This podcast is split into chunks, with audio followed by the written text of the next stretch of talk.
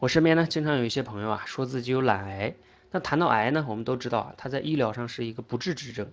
如果呢，我们把自己的某些拖延行为定义为懒癌的话，你有没有思考过啊？你的这个拖延行为真的到了无法解决的地步了吗？你用癌来描述它，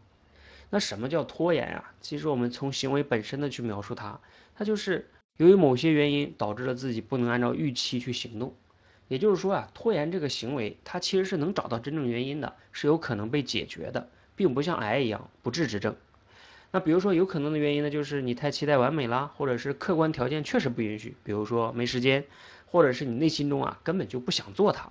你只是感觉应该做它，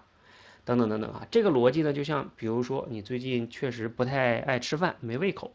那你不能说轻易的就说自己得了胃癌了吧？你可能要查一查啊，原因确实是不是身体出问题呢，还是心情不好啊，等等等等等等的。